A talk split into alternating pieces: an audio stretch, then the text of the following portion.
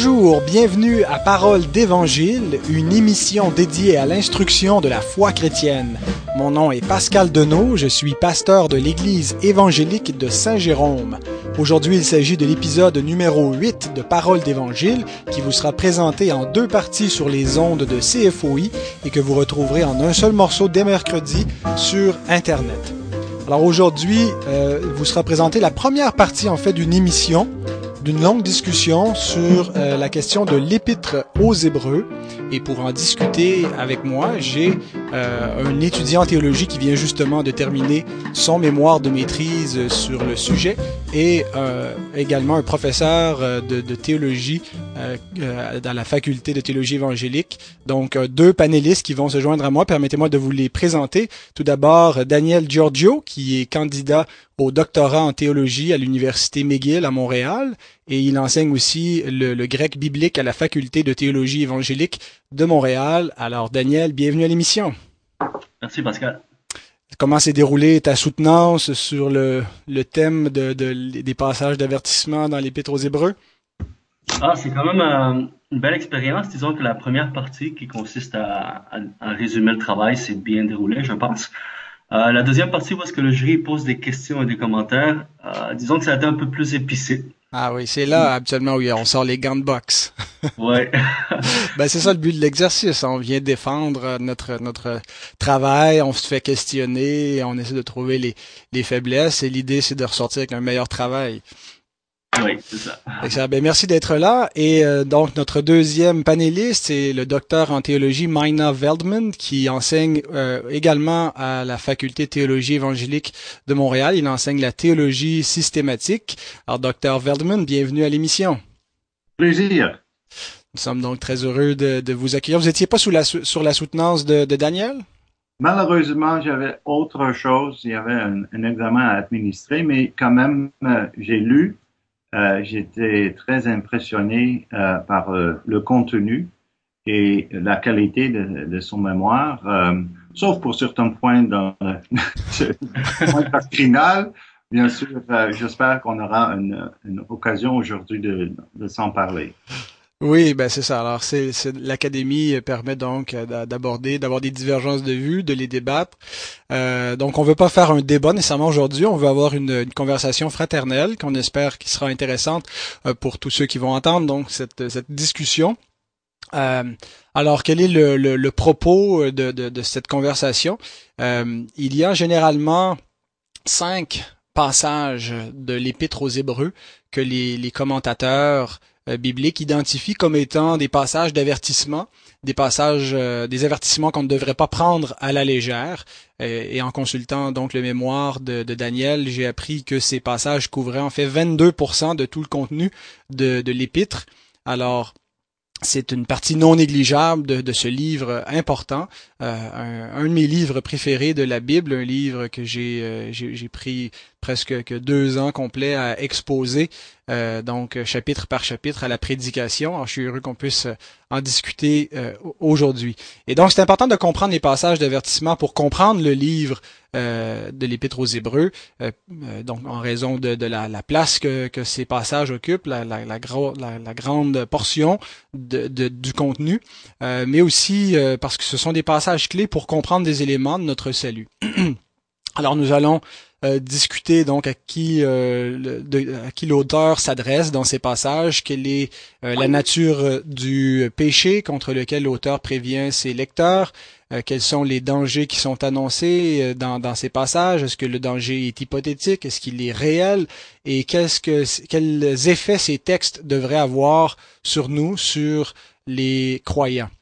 Alors, avant de, plonger directement dans le, contenu, j'aimerais poser une question peut-être plus personnelle à Daniel. Comment es-tu arrivé à, ce sujet quand on, se prépare pour un mémoire de maîtrise? On a tous les sujets possibles devant nous. C'est très vaste, très large. Alors, qu'est-ce qui t'a amené à, à prendre ce sujet et qu'est-ce que tu as retiré principalement de cette recherche? Oui, euh, ben d'abord la raison de ce choix, euh, ça a commencé dans, dans un cours de baccalauréat, alors que je faisais le cours de grec 4, euh, le cours portait sur l'épître aux Hébreux. Et, et, le travail qu'on devait faire pour ce cours, c'était justement sur euh, le chapitre 6, les versets 4 à 8, hein, le, fameux passage qui, qui crée parfois des divisions malheureusement, à, savoir qui sont ces frères qui ont été éclairés, qui sont participants de cet esprit et qui par la suite tombent et qu'on ne peut plus ramener à la repentance. Et donc, je me suis rendu compte en faisant ce travail que je n'avais finalement qu'effleuré le sujet et que, euh, bon, ça a quand même piqué ma curiosité. Ce que j'ai compris par la suite, euh, c'est que c'est pas seulement le contenu qui est, disons, difficile et important, mais c'est aussi la question de la forme. Donc, la, structure de l'épître, qui euh, peut être un terme technique, on pourrait dire une, symétrie concentrique ou un chiasme qui veut dire que le premier passage d'avertissement se lit avec le dernier, euh, le deuxième avec le quatrième et, celui qui est au centre, disons. Et donc, ce qui est important de, comprendre, je pense, avec les passages d'avertissement dans l'Épître aux Hébreux, c'est qu'ils sont, si on veut, organiques. Ils sont comme interreliés. Donc, on peut pas vraiment euh, prendre un passage d'avertissement et l'isoler des autres comme si euh, il était indépendant, si on veut. Et donc ça, ça m'a encouragé à, à, aborder les cinq passages d'avertissement. Finalement, les cinq ou, ou rien. Ouais. Euh, ce qui m'est resté principalement, je dirais que c'est plutôt un principe euh, d'herméneutique ou un principe d'interprétation, si on veut. Euh, malheureusement, les passages d'avertissement dans l'Épître aux Hébreux sont souvent, bon, je ne sais pas si c'est le terme exact, mais on pourrait dire c'est c'est presque le camp de bataille, souvent entre, mm-hmm. entre calvinistes et arméniens. Et, euh, et je crois que à, la suite de, de, ce travail, le camp de bataille, souvent entre, mm-hmm. entre calvinistes et arméniens. Et, euh, et je crois que à, la suite de, de ce travail, euh, suite à beaucoup de lectures et à dire, à, à lire des, des, auteurs qui sont vraiment différents les uns des autres dans leurs conclusions et dans leur approche, euh, je pense qu'il est fortement recommandé de permettre au passage d'avertissement dans l'Épître aux Hébreux de parler à l'extérieur des positions calvinistes et arméniennes classiques. Euh, c'est sûr qu'on ne peut jamais être neutre, donc il faut faire quand même un effort considérable en étant conscient qu'on ne peut pas être pleinement neutre. Mais si on peut sortir de ces positions classiques avec leurs euh, leurs questions et leurs réponses respectives préétablies que parfois on impose au texte, je pense qu'on va en être gagnant. Hmm. Et je, je dis ça avec peut-être un petit peu d'humour, mais euh, il faut se rappeler que l'auteur de l'Épître aux Hébreux euh, n'est ni calviniste ni arménien. Hein. Donc, il est né bien avant eux et finalement Calvin et Arminius euh, se prétendent, euh, si on veut, de bons interprètes de l'auteur de l'Épître aux Hébreux. J'ai toujours cru que les apôtres et que Jésus lui-même était calviniste, mais je plaisante. non, c'est ça. C'est sûr qu'il faut pas imposer artificiellement des, des catégories. Nos, nos, notre théologie systématique euh, nous, nous sert un peu de, de, de, de balise. C'est une grille pour nous, nous conduire à, à, interpréter la Bible sans forcer des interprétations qui sont pas naturelles au texte. Et en fait, c'est l'approche réformée par excellence de laisser le texte interpréter lui-même, de laisser euh, éclairer et informer notre, notre théologie. Vous voudriez ajouter quelque chose, Monsieur Verlmun, avant qu'on qu'on aille de l'avant avec ça? Je pense que euh, Daniel a, a fort raison de, de, ne pas vouloir euh, imposer des, des catégories euh, étranges euh, sur la Bible, euh, soit des catégories calvinistes, euh, confessionnelles ou, ou arméniennes.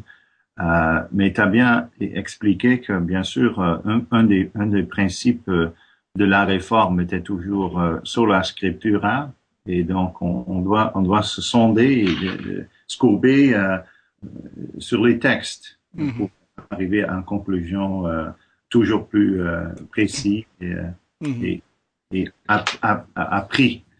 Et donc, euh, merci. Oui, et, et, un des, présupposés, des présupposés fondamentaux de, de, de l'interprétation biblique, c'est que la Bible a un seul auteur, euh, bien qu'il y, ait une diversité d'auteurs humains, euh, le Saint-Esprit a parlé au travers de, de, de, tout le canon biblique, par Paul, par l'auteur de l'Épître aux Hébreux, par, par Jacques, par les Évangiles, par l'Ancien Testament. Et donc, euh, c'est important de, de, de, laisser aussi le reste de l'Écriture interpréter les, les, passages donnés. Euh, c'est, je pense, c'est une approche qui, qui respecte la nature même de, de ce qu'est la Bible. On, on aura l'occasion probablement de, d'en parler un peu plus d'appliquer cette méthode-là à mesure qu'on va regarder les, les passages euh, d'avertissement, sans nécessairement non plus forcer euh, les, les, les, ce que nous disent les autres textes de la Bible sur ces textes d'avertissement, mais garder une harmonie donc dans, dans, dans tout le corpus biblique. Alors, euh, ben, regardons justement ces, ces cinq passages. Le, reste de notre discussion, euh, je le dis pour le bénéfice des auteurs, euh, des, pas des auteurs, pardon, des auditeurs, sera divisé en, quatre segments. On a dit qu'il y, a cinq passages d'avertissement, mais il y en a deux qui se, qui se ressemblent principalement. C'est le premier et, et, le dernier passage. Tantôt Daniel parlait de la structure en chiasme, en, en, en X. Je pense que ça fait partie de cette, cette cette idée-là, euh, donc dans la structure des passages d'avertissement, on retrouve cette grande similitude et, je m'en suis rendu compte, Daniel, en lisant euh, ton mémoire euh, de, cette, cette, similarité. c'est, c'est pas une, de mes observations personnelles en prêchant le texte, mais je me suis rendu compte à quel point c'était pertinent de voir cette ressemblance. Alors on va les traiter ces deux-là en, même temps et, les, trois autres passages d'avertissement donc feront aussi l'objet de notre discussion. Alors, le, premier bloc, donc, c'est euh, Hébreu 2, 1 à 4. Euh, on ne lira pas, bien sûr, le, euh, au complet tous les versets qui, qui seront euh, qui, sont les passages d'avertissement. On a dit c'est 22% de l'épître, c'est trop long. Mais donc, Hébreu 2, 1 à 4, c'est le passage où on, on, retrouve au verset 3 comment échapperons-nous en négligeant un si grand salut. Donc, ça, peut résumer un peu l'idée de l'avertissement qu'on a dans ce passage. Et Hébreu 2 en 4 est très similaire avec le dernier passage d'avertissement au chapitre 12, le chapitre 12, versets 14 à 29. Euh, c'est donc la section où l'auteur nous dit Gardez-vous de refuser d'entendre celui qui parle. Ah, ça ressemble à ce qu'on vient d'entendre. Comment échapperons-nous en négligeant un si grand salut euh, ceux, qui ont refusé d'entendre celui qui parle? Euh, si on regarde le, contexte des deux, c'est très similaire. Car, je reviens au, au, chapitre 12, je suis dans le verset 25, car si ceux-là n'ont pas échappé, qui refusèrent d'entendre celui qui publiait les oracles sur la terre, combien moins échapperons-nous si nous nous détournons de celui qui parle du haut des cieux? Euh, tiens, je vais commencer avec avec euh, Veldman. Euh, de quoi est-il question dans ces ces deux passages d'avertissement? Qu'est-ce que l'auteur nous avertit de ne pas faire? En tant que, je pense qu'en tant que enveloppe ou chiasme de, de, lettres d'hébreu, comme Daniel a, bien expliqué. Je pense que ça donne un contexte euh, à la lettre, le lettre de, d'Hébreu. Euh, et l'auteur ici euh, fait une allusion ou une, une, comparaison entre les Israélites de l'Ancien Testament et les chrétiens de, de son époque. Donc, je pense que les chrétiens de son époque, et j'ajouterais euh, principalement ceux et celles qui appartenaient à, l'Église euh, dans euh, son totalité, si tu veux. Donc, je pense que c'est bien clair dans le texte que gardez-vous, refusez d'entendre celui qui parle. Et donc, il fait l'allusion combien moins échapperons-nous si nous nous détournerons de celui qui parle du, haut des cieux? Donc, il fait la comparaison entre, entre les deux, les Israélites et l'Église de son époque, hmm. en général. Daniel? Oui, je pense qu'un petit peu comme euh, M. Berman le dit, euh, et, et, c'est un petit peu ce que tu disais, Pascal, vraiment, je pense que l'exhortation principale, et qui est la même finalement dans ces deux passages d'avertissement, c'est, on pourrait paraphraser cela comme, comme suit. Euh, persévérons dans l'écoute de celui qui parle. Et, et, la nature des comparaisons qui, qui, est faite entre ces deux passages, elle semble euh, être double. Euh, D'abord sur la question de la médiation, donc le contexte de l'alliance, si on veut. Et le deuxième, euh, une nature de comparaison sur la question des, conséquences. Donc si on prend d'abord euh, euh, la nature de comparaison sur la médiation, les alliances, quand on compare le, le chapitre 2 et le chapitre 12, euh, on voit que le contexte, c'est toujours la supériorité du Fils par rapport aux anges qui ont été les intermédiaires lors du don de la loi, au chapitre 2. Et là, au chapitre 12, on va parler de la suprématie de Jésus et de son alliance vis-à-vis Moïse et l'ancienne alliance à Sinaï. Et ça, on voit ça au chapitre 12. Mais, en fin de compte, ce que je pense, l'auteur de l'Épître aux Hébreux, dans ces deux passages d'avertissement, euh, il n'est pas en train de faire tellement une comparaison entre les deux alliances, comme plutôt sur la réponse de ceux qui se trouvent dans ces alliances à la révélation de l'alliance. Euh, et, je pense que la façon dont il introduit, euh, si on veut, la, la, comparaison de ces conséquences, il est introduite par ce qu'on pourrait appeler une question rhétorique. Euh, peut-être vous avez entendu parler du terme a fortiori. Euh, donc, il mm-hmm. parle de, il parle de, du plus, plus faible au plus fort. Donc, si blablabla, bla, bla, combien plus blablabla. Bla, mm-hmm. et, et, et, je pense que euh, tant, tant, au chapitre 2 comme 12, l'auteur cherche à, à, responsabiliser les destinataires de l'épître en leur disant, vous savez que dans l'Ancien Testament, vous êtes fort connaisseur de l'Ancien Testament et vous savez que quand il y a eu des désobéissances, euh, il y a eu des conséquences. Donc, ne pensez pas que si dans la Nouvelle Alliance, il y a de, la, négligence, de la désobéissance, ou une, une, rébellion volontaire, ne pensez pas euh, qu'il n'y aura pas forcément une plus grande conséquence, plus grave. Oui, parce que l'auteur le, le, la nomme pas. Il dit comment échapperons-nous, mais échapperons à, à quoi? Mm-hmm. Et donc, c'est sous-entendu, donc, il parle d'un de, de, châtiment, d'un jugement. Est-ce que, est-ce que les catégories euh, temporelles et éternelles seraient appropriées, selon vous, dans, dans ce passage? C'est-à-dire que ceux qui ont refusé d'entendre Dieu ont reçu euh, des châtiments, des peines de nature temporelle, des, des, des, jugements là, terrestres, euh, des, des, des plaies terrestres, euh, tandis que ceux qui refusent d'entendre Dieu, maintenant qui parle par le Fils, euh, dans ces, ces, derniers jours, qui a dit le mot final de ce qu'il avait à dire, qui a révélé l'évangile de la grâce, et ceux qui refusent d'entendre encore, eux vont pas encourir des peines temporelles et temporaires, mais éternelles. Est-ce que c'est une bonne catégorie selon vous?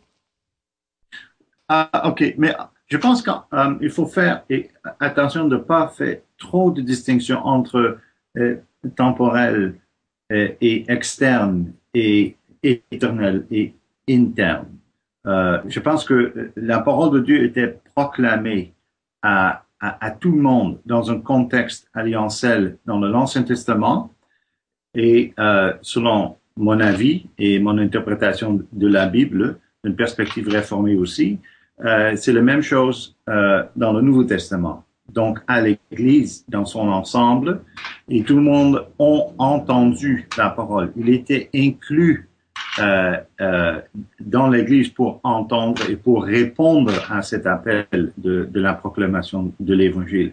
Et la, la réponse, bien sûr, doit se, se trouver et dans la foi nécessairement pour accepter pour que la parole soit appliquée aussi. Et les conséquences de cette application dans les deux cas, dans l'Ancien Testament et le Nouveau Testament, sera toujours et était toujours de rentrer, et c'est ça un peu plus tard dans le texte aussi, de rentrer dans le repos euh, euh, mm-hmm.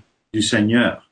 Ça veut dire que de recevoir un héritage éternel en, croyant euh, la parole de Dieu proclamée.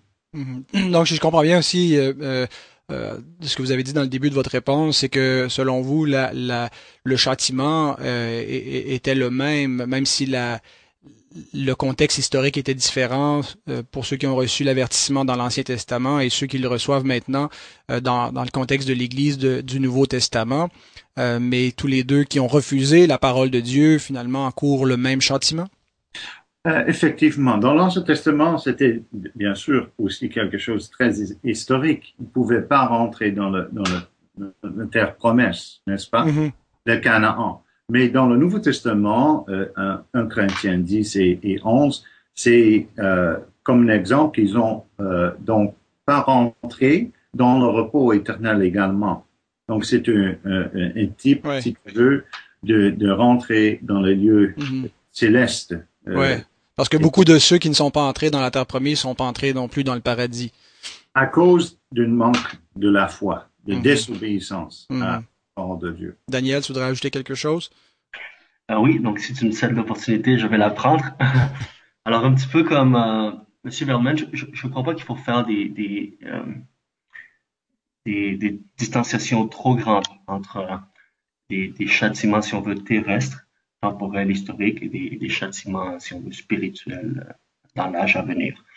Euh, ce qui est intéressant, c'est que dans le chapitre 2 et 12, ils vont parler des châtiments de ceux dans l'Ancienne Alliance, mais ils donnent aucun exemple. Donc, c'est un petit peu frustrant pour nous. Mm-hmm. Mais euh, il y a des exemples. Oui, mais, il y en aura plus tard dans l'Épître. Et donc, un petit peu, on parlait du repos qu'on va voir, je, je, suppose, tantôt, ou, ou d'autres exemples. Mais ce qui est intéressant, par exemple, euh, par rapport au, à la génération qui, qui est morte dans le désert parce qu'ils ont été rebelles, ils n'ont pas pu rentrer dans le pays, c'est que la, littérature, la tradition juive ou les, les, interprétations que les Juifs font de ce passage, il est divisé. Donc certains vont dire ah ben ils ont été euh, punis sur terre parce qu'ils n'ont pas pu aller, euh, n'ont pas pu rentrer dans la terre promise.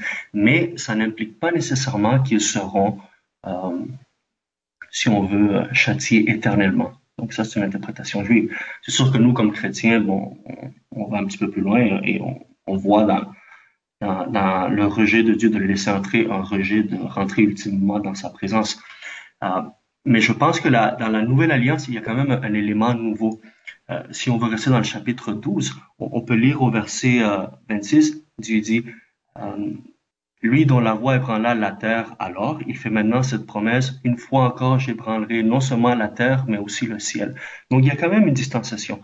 Ce qui dans l'Ancien Testament est un simple ébranlement, dans l'eschatologie ou dans la fin des temps, c'est un ébranlement de la ciel, du ciel et de la terre.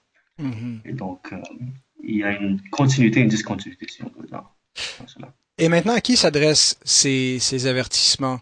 Euh, dans, dans Hébreu 2? Euh, à qui l'auteur parle-t-il lorsqu'il dit comment échapperons-nous en négligeant un si grand salut? Dans Hébreu 12, euh, gardez-vous de refuser d'entendre celui qui parle. Euh, Ceux-là n'ont pas échappé. Euh, combien moins échapperons-nous si nous nous détournons de celui qui parle du haut des cieux? À qui s'adresse cet avertissement, Daniel? Oui, alors ma conclusion a été que au chapitre 2 au 12 et finalement dans, les autres passages aussi, euh, ça s'adresse à une communauté croyante et non, disons, à une communauté de non réellement convertis, si on veut, que l'auteur est en train d'essayer de convaincre de se convertir. Euh, et je pense qu'un des gros points, c'est la, la, présence ou l'omniprésence, parce qu'on pourrait dire, du pronom personnel à la première personne du pluriel, donc le fameux nous. Euh, dans lequel l'auteur lui-même s'inclut. Lui qui clairement se présente comme un membre de la communauté croyante au chapitre 13. Euh, et donc ça encourage d'associer les arguments de l'auteur dans lequel il s'inclut, euh, et lui qui s'inclut comme un croyant, à une communauté croyante. Mais il fait cela de façon, je pense, très avec beaucoup de génie. Il le fait avec une connotation négative et positive. Donc, dans le chapitre 2, si on veut négativement, il va dire de peur que nous allions à la dérive si nous négligeons un si grand salut. Et au chapitre 12, négativement, il va dire si nous nous détournons de ceux qui parlent des cieux. Mais il va aussi le faire positivement au chapitre 12, il va dire le message de salut qui a été confirmé pour nous, c'est une bonne chose. Et au chapitre 12, montrons notre gratitude et rendons un culte à Dieu. Alors on voit le nous avec une connotation positive et par moments négative. Et euh, ma conclusion, c'est de dire que l'auteur s'adresse à un auditoire mixte. Et, quand on dit mixte, euh, il faudrait pas voir là, disons, des termes de élus versus des non élus, disons, tel qu'on voudrait faire. Mais ça semble plutôt être euh, des individus qui persistent dans l'écoute de celui qui parle jusqu'à la fin et d'autres qui vont finir par abandonner en cours de route. Mm-hmm. C'est un petit peu ma conclusion. Oui, il faut donc savoir qu'il y a des il y a un débat euh, ecclésiologique là interne et puis on a sur le panel donc euh, des baptistes et des, des, des, presbytériens dans leur ecclésiologie. Donc on a une divergence bien sûr sur cette cette question là est-ce que l'Église par définition elle est une communauté mixte ou est-ce qu'elle est un, un, un, peuple qui, qui, qui fait de que de, que de croyants, euh, dans lequel peut s'introduire euh, des, des, faux croyants qui vont se révéler des apostats s'ils se retirent. Mais donc c'est, c'est, un débat, on va essayer d'éviter la, la controverse. Euh, Monsieur Veldman, je vous, je vous laisse, euh, si vous voulez ajouter quelque chose sur, sur la, la question à qui s'adressent ces passages d'avertissement. D'abord, si tu me permets de revenir à la question précédente, je voudrais juste savoir la réponse de Daniel en euh, tenant compte qu'il y a un passage en 1 Corinthiens 10 qui fait référence euh, au peuple d'Israël dans le désert. euh, à côté d'une interprétation euh, juive, euh, que, que penses-tu euh, du verset Mais la plupart d'entre eux ne furent pas agréables à Dieu puisqu'ils tombèrent morts dans le dé- désert. Donc, si on laisse la parole euh, s'interpréter, qu'est-ce que ça veut dire pour euh, l'état de ceux qui étaient tombés euh, dans le désert? Parce qu'ils n'ont pas eux la foi. Est-ce que vous êtes d'accord plutôt donc avec l'interprétation juive ou euh, de Paul, si tu veux, sur ce passage? De retour à la, à, la, à la soutenance de maîtrise, Daniel. Ouais. Ah, eh ben, je, je citais l'exemple de l'interprétation juive juste à titre d'exemple. OK. Mais, mais, mais forcément, je suis plus du côté euh, de Paul, disons, que de la tradition juive. Amen. Ah, Mais c'est juste pour renforcer qu'on interprète la, la, la parole avec la parole de Dieu. Ça veut dire d'une façon Ouais. canonique, n'est-ce pas? Que vous êtes d'accord avec, mais juste pour, euh, Mhm. Pour le bénéfice de, de tous ceux qui nous, les auteurs. nous écoutent. oui. OK. Non, juste euh, par rapport à la question que tu m'as posée euh, ou qui, qui était posée, euh, Mhm. Je pense que et c'est bien de, de se déclarer euh, comme euh, euh, comme des confessionnels d'une autre confession. C'est, je pense que c'est sage, comme tu l'as fait déjà, euh, Daniel, euh, Pascal. Euh, parce que d'une perspective presbytérienne, c'est inévitable qu'on qu'on a et qu'on aura des différences euh, par rapport à l'Église, n'est-ce Mhm, pas, mhm. et des ecclésiologies. Ecclésiologie. Mhm. Donc, euh, selon euh, mon opinion, je pense que aussi biblique, euh, que l'auteur s'adresse à l'Église dans sa totalité, qui est et qui demeure toujours euh, un, un, un, un communauté mixte. Ça veut dire qu'il y a toujours des gens qui vont croire et les gens qui ne, ne font pas croire, qui auront toujours un, un, un, euh, Ils seront toujours présents dans la communauté des croyants. oui, oui, mais qui restent quand même euh, dans la- dans l'alliance, Mhm. euh, l'alliance que Dieu a fait avec euh, avec les membres de l'Église. Et donc, je pense que c'est une communauté mixte. Mhm. Donc, le même auditeur, lecteur, et, et donc à toute l'Église du Nouveau Testament de la, de la Nouvelle Alliance. Et je je me je cache pas donc mes mes, mes propres là, ben non. euh, et ça, c'est, je pense qu'une interprétation. c'est- C'est très bien. Chers auditeurs, si vous voulez savoir où je me tiens, euh, il y a un certain livre qui s'appelle The Distinctiveness of Baptist Covenant Theology. qui, euh, donc, en tout cas, on, on laisse ça de côté. C'est un, c'est un, c'est un peu insight. Donc, c'est inévitable. Non, c'est très bien. J'apprécie euh, la, la façon candide aussi avec laquelle euh, que vous, vous, le- l'avez, l'avez dit, donc votre position vis-à-vis de la mixité de l'Église.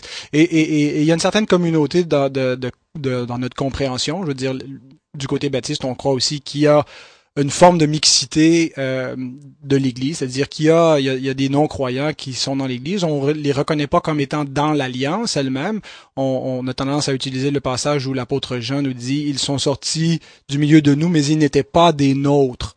Euh, comme ils sont là, ils entendent, ils semblent à, à vue humaine faire partie de la communauté, mais ils sont pas dans l'alliance. Ça, c'est la façon baptiste de voir les choses, euh, tandis que la façon presbytérienne, c'est de voir que non, ils sont vraiment dans l'alliance sans être régénérés.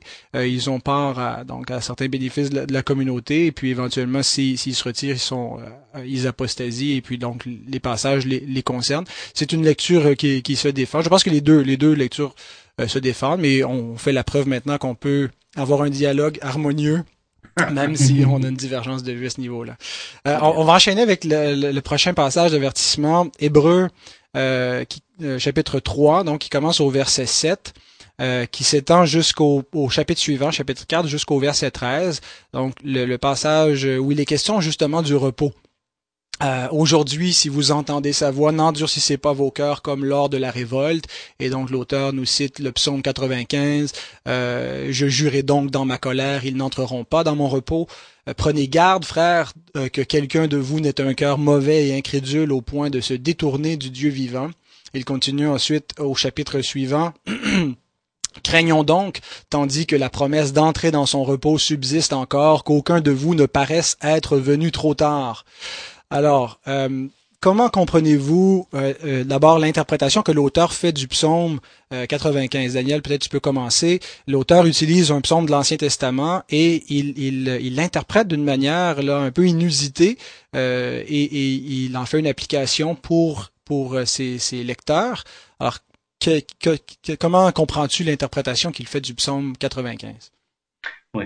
Alors, alors ça, c'est un sujet peut-être des, plus intéressants dans l'Épître aux Hébreux, c'est de voir comment est-ce que l'auteur insère un passage de l'Ancien Testament dans son épître et, comment il l'interprète, ou dans quel but, si on veut, ou dans, quel bout de son argumentation il l'insère. Ça aussi, c'est important. Ah, si on veut peut-être juste rappeler nos, nos auditeurs, eh ben, le psaume 95 en soi n'est pas, si on veut, indépendant. Euh, ce qu'il fait, c'est qu'il cite euh, un événement historique que l'on trouve dans Nombre 14. Donc, dans Nombre 14, il est question de la rébellion des Israélites, euh, suite à quoi Dieu décide que cette génération rebelle, à l'exception de Caleb, Josué et ceux qui ont moins de 20 ans, ils n'entreront pas dans, dans, le pays. Et donc, Dieu jure dans sa colère qu'ils n'entreront pas et qu'ils vont mourir dans le désert. Donc, le psaume 95 reprend cela. Et là, l'auteur de l'Épître aux Hébreux reprend le psaume 95 qui sous-entend Nombre 14. Hein, c'est un petit peu ça le, triangle. Euh, je pense que euh, la première chose intéressante dans, dans 3.7, c'est de voir que l'auteur de l'Épître aux Hébreux introduit le psaume avec les paroles « c'est pourquoi bla bla bla ». Et donc, on peut, on peut, se poser la question, le, c'est pourquoi qui est là, qu'est-ce qu'il fait? Et il semble que le c'est pourquoi rattache le psaume à ceux qui précèdent 3.7, donc 3.6, si on veut. Et 3.6, il est question de euh, nous sommes la maison de Dieu si nous retenons la pleine assurance et la fierté de l'espérance. Donc, n'endurcissez pas votre cœur. Et donc, le psaume n'est pas introduit, si on veut, juste comme ça, dans, il est lancé dans l'air, comme ça, gratuitement. Il, il est rattaché au verset 6. Et ce que l'auteur va faire, c'est quelque chose de très intéressant, c'est que il va faire ce qu'on appelle une, une, exhortation midrashique, une technique juive de citer un passage de l'Ancien Testament et par la suite reprendre des mots-clés dans le psaume. Et là, il va reprendre le mot mm. cœur, aujourd'hui, jour, test, pour faire sa propre exhortation. Ah, et, donc, il semble qu'il introduit le psaume 95 pour deux raisons principales La première, c'est de dire, euh, le psaume 95 s'introduit à l'intérieur de l'argumentation de 3.6 et 3.14. Si on veut, il est entre les deux. Euh, et 3.6 et 3.14 sont pareils et, ils disent la chose suivante, ils disent retenez fermement euh, votre espérance. Et là, au verset 15, il va dire, aujourd'hui donc, si vous écoutez euh, la voix, n'endurcissez pas vos cœurs. Mais il l'a déjà dit avant. donc, euh, en fait, on pourrait paraphraser l'auteur ainsi. Quand il cite pour la deuxième fois le psaume, ce qu'il est en train de dire, c'est écoutez attentivement les conseils, les enseignements et les exhortations de cet épître que je vous adresse et n'endurcissez pas vos cœurs pour ne pas imiter la génération rebelle. Donc la première citation du psaume, c'est une façon de dire on va rappeler un événement historique. Et la deuxième, c'est une façon de dire mon épître est une révélation pour vous et sachez que si vous n'y prêtez pas attention, vous vous trouvez à imiter les rebelles dans le psaume 95. Donc ça, c'est la première chose. Et la deuxième chose, euh, en une phrase, euh, ça introduit la, la, notion du repos. Le psaume 95 parle du repos. Et l'auteur de l'Épître aux Hébreux, chapitre 4, va développer la question du repos et va nous donner un nouveau sens. Et donc, ça permet cette double fonction, je pense. Docteur Vellman, qu'est-ce ah. que bah, vous alliez dire quelque chose? Non, non, c'est correct, oui. Ben, j'allais, j'allais renchérir avec une, question supplémentaire, toujours dans le même contexte. Euh, qu'est-ce que signifie entrer dans son repos? Donc, euh, le, passage euh, qui qui est après. OK. Um, donc, efforçons-nous donc d'entrer dans ce repos afin que personne ne tombe en donnant le même exemple de désobéissance. C'est le verset que tu parles? Absolument. OK. Um, je pense que dans, encore dans une perspective un peu plus large, um, et euh, si tu me permets de, de, de, d'approcher le, le, texte d'une façon euh, euh, canonique, intertextuel. Euh, le repos euh, est principalement un repos euh, dans le dans le Seigneur par la par la foi dans la parole qui est un épée euh, tranchant. Mhm. Et je pense que c'est même dans, dans le contexte de ce verset que, où euh, l'auteur fait référence à la parole qui est une épée euh, euh, tranch- tranchant, n'est-ce pas? Et euh, cette fois-ci, c'est une parole accomplie en et par, euh, par Jésus-Christ, Et qui est dans le même, dans le même euh, lettre, euh, qui est notre sabbat ou notre euh, repos, Euh, notre même notre justification. Et ça, ça vient plutôt à la, à la fin du lettre, une référence à la doctrine de la justification, euh, où euh, Jésus-Christ, euh, bien sûr, est d'abord notre sabbat, mais le, euh, euh, le juste vivra par la, par la foi. Et je sais que je fais des, liens avec les autres, les autres passages bibliques, mais ça fait un rapport avec ce que euh, Paul a, écrit dans dans le- l'épître aux, Romains euh, 4 verset 24 euh, qui dit euh, qu'il est mort pour nos péchés, il est ressuscité pour notre justification. Et la, la, la résurrection, c'est bien un, euh, la raison pour laquelle nous nous nous, euh, nous, euh, nous avons et nous respectons le sabbat, n'est-ce pas? Amen. Et donc, en, en général, le repos est principalement le repos par la foi en, en Jésus-Christ, qui est notre sabbat, si tu veux. La lecture aussi que, que j'ai tendance à faire du passage, l'application en particulier du mot aujourd'hui que l'auteur prend dans le psaume 95, et il nous montre que tant aussi longtemps qu'on peut dire aujourd'hui, il semble que le repos demeure futur. Et, et donc Mhm. j'applique la catégorie du, euh, du déjà et du pas encore. Le, le repos est déjà une réalité présente dans laquelle on peut entrer depuis que le, le Créateur y est entré. L'offre du repos euh, subsiste de- de- de- depuis la révélation là, de, de, l'alliance de grâce. Et euh, elle va subsister jusqu'à jusqu'au jugement final, jusqu'au retour de Christ. Euh, donc, on est entré dans le, dans le repos par la foi, mais euh, le repos est encore devant nous comme une réalité finale. Et en fait, je, pense qu'il parle du repos final des croyants. Est-ce que c'est c'est la compréhension que vous avez également, Daniel? Oui, absolument. Euh, je pense que, comme tu dis, c'est- il y a, il y a une, il y a une question eschatologique de la fin des temps. Euh, et, et ce qui est intéressant, peut-être euh, plus en grec, mais je le dis parce que bon, ça peut être euh, significatif. Il y a deux termes grecs dans ce passage pour faire allusion au repos. Le premier, c'est le mot kataposis, qu'on traduit par re- Mhm. repos. Mais il y a aussi au verset 9, euh, 4, 9, le mot sabbatismos, qui fait penser à sabbat, qui veut dire célébration de sabbat. Il semble que l'auteur présente donc une double réalité vis-à-vis ce repos. C'est à la fois un lieu de repos, un, un kataposis. C'est- géographiquement, si on veut, retraçable.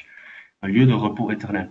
Mais c'est aussi euh, un- une célébration de, de sabbat éternel. Donc, il y a un aspect, euh, si on veut, relationnel, vivant, dynamique. Ce n'est pas juste Mhm. géographique. As-tu eu l'occasion de lire John Owen sur euh, la question de versets 9 et 10? Euh, j'ai lu John Owen, mais je, ne- je pense que plus par rapport au chapitre 6 que par rapport au chapitre C'est- 3. c'est- c'est- son interprétation, euh, elle, est, elle est vraiment intéressante. Euh, Le mot sabbatismos, euh, il, il, il le prend là au sens très littéral. Il reste encore un repos de, de, de sabbat, une observance de sabbat littéralement. Euh, en fait, la, la façon qu'il qu'il le, le traduirait, c'est euh, c'est pourquoi l'observation du sabbat a été, lai- a été laissée au peuple de Dieu parce que celui qui est entré dans son repos s'est reposé de ses propres œuvres. Autrement dit, il, il- il s'en sert pour dire que euh, le sabbat euh, est, est- est demeuré comme une ordonnance euh, encore au peuple de Dieu, tant aussi longtemps qu'on ne sera pas dans le repos final. Par contre, c'est euh, un nouveau jour, un nouveau sabbat. Le sabbat chrétien, c'est le jour du Seigneur, pour prendre l'expression de Jean dans l'Apocalypse. Euh, et le verset 10, donc, nous parle pas de, du chrétien qui entre dans, dans son repos, mais du Christ qui est entré dans son propre repos, comme le Créateur était entré dans son propre repos, et le Christ qui s'est reposé de ses propres œuvres. Donc, le verset 9 nous dit, les chrétiens doivent encore observer le sabbat, mais sur une nouvelle base, la base au verset 10 du repos euh, du Fils. Euh, c'est hmm. et, bon, si on n'a jamais lu ça comme ça, on se dit ouais, il me semble ça, ça, c'est une interprétation un peu capillotractée, tirée par les cheveux. Mais il m'a réellement convaincu de, que, que c'est que c'est la, la, bonne lecture à faire. Est-ce que c'est la première fois que tu entends cette, cette, cette lecture là? Oui, en fait, tu utilisé le mot capillotracté que je ne connais pas, que... capillotracté tiré par les cheveux. ouais, que, ben, j'ai l'impression que tu adhères. Et je pense que, disons, la, la difficulté, Pascal, avec le mot sabbatismos, euh, en fait, c'est qu'il il, n'apparaît nulle part dans le Nouveau Testament, ni dans l'Ancien Testament de la mhm. Septante. Non. Et, et, ça crée une difficulté. Parce que si on n'a aucune place dans le canon biblique pour aller le retracer, pour avoir un point de comparaison, si ce n'est qu'un, euh, il faut aller dans la, dans la, littérature grecque euh, classique, profane, si on veut, non chrétienne. Euh, et donc là, il faudrait voir si réellement ce mot pouvait avoir ce sens. Ben, le, le, sens du mot, d'après les lexiques que j'ai consultés, c'est observance ou célébration d'un sabbat. Euh, et, donc, ça peut avoir le sens eschatologique de dire il y, a, cette espèce de célébration de repos éternel qui est devant nous, ou le sens plus religieux ou sacramentel de dire euh, Dieu laisse encore un, un, un repos de sabbat à observer, que c'est une ordonnance qui est perpétuelle, qui n'a pas été abolie avec le passage de l'ancienne à la nouvelle alliance, parce que le repos est encore futur. Donc Dieu comme ça devient un moyen de grâce, puisque le repos est toujours devant nous. Il y a un jour dédié euh, à l'observation du repos, un jour à l'observation du sabbat, et par contre qui est sur une nouvelle base, qui est sur la base du repos du Fils, et non plus le repos créationnel, mais le repos de la nouvelle création. Il, il, est entré dans son propre repos, c'est le huitième jour de la création, la, création continue, c'est la création de la résurrection. Euh, bon, c'est sûr qu'on réglera pas le cas en, en, en, une conversation rapidement comme ça, mais je trouvais que c'est une lecture intéressante à, mm. mentionner. J'ai prêché justement euh, il y, a, très peu de temps sur cette, cette question-là. Alors, euh, on pourra, ah, on pourra en débattre euh, en dehors des, des zones, si tu veux. Est-ce que, Maïna, est-ce que vous aviez eu l'occasion de, de faire cette lecture-là? Oui, mais très bien. Euh, ça, ça, démontre encore que l'interprétation de John Owen euh, fait en, en, sorte de ne pas trop euh, séparer ou distinguer les choses temporelles et les choses euh, spirituelles.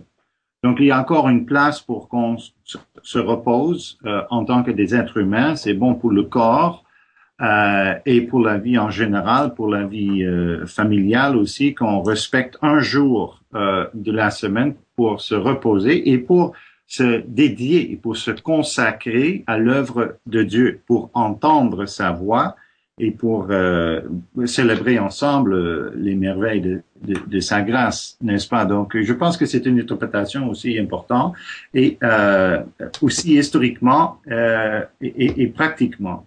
Ça veut dire que euh, il faut qu'aujourd'hui notre société est 24 heures, 7 mm-hmm. jours de la semaine. Euh, et Dieu a, a, prévu que non, il faut qu'on on prend un repos, on prend un, temps ensemble en tant que famille, en tant que famille de, de, de Dieu à l'intérieur de l'Église pour écouter, pour célébrer euh, sa parole et, et, et son alliance qu'il a fait avec, avec, nous. Donc, je pense que c'est une interprétation qui veut euh, souligner et, et renforcer l'idée qu'il faut qu'on respecte encore euh, le dimanche, n'est-ce pas? Mm-hmm. Historiquement parlant, euh, je pense qu'on peut, on peut défendre une, une, telle interprétation parce que les, les premiers chrétiens dans l'Église primitive ont respecté euh, le premier jour. Le, le, premier jour. Il était assemblé dans le premier jour comme Jean à, à Patmos, etc., etc. Donc, je pense que oui. Euh, mhm. C'est la lecture que je fais et qui s'harmonise avec avec la lecture euh, plus large, c'est-à-dire du repos, c'est-à-dire que il parle pas le but du passage dans son ensemble, c'est pas simplement de, de, prêcher le sabbat, mais c'est de parler du repos eschatologique, le repos final euh, que Christ nous a apporté. Le premier Adam n'a pas amené l'homme dans le repos, mais le, le, le dernier Adam, le maître du sabbat, nous amène dans le repos de Dieu. Et puis puis ça s'harmonise avec l'intention initiale du sabbat. Alors nous allons devoir nous arrêter ici pour aujourd'hui. J'espère que cette première partie de la discussion sur l'Épître aux Hébreux vous a mis en appétit. Et la deuxième portion de cette discussion vous sera présentée la semaine prochaine Donc, je vous donne rendez-vous pour Parole d'Évangile. En, attendant, vous pouvez visiter notre site internet foifm.com où vous pouvez vous abonner à nos différentes émissions, en apprendre plus sur nous. Et vous pouvez également commenter cette émission que vous avez entendue aujourd'hui sur notre blog Un héros dans le net. voilà, alors que le Seigneur vous bénisse et à bientôt.